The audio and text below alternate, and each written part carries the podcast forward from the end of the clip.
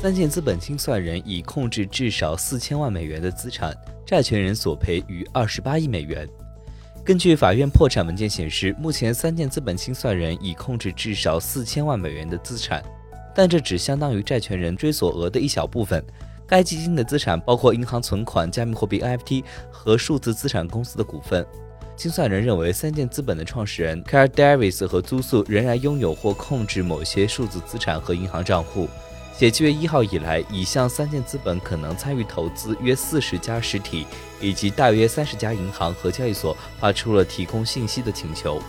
法院文件显示，三箭资本的债权人已经提交了书面文件，表示他们被欠超过二十八亿美元的无担保欠款，而这个数字预计还将在大幅上升。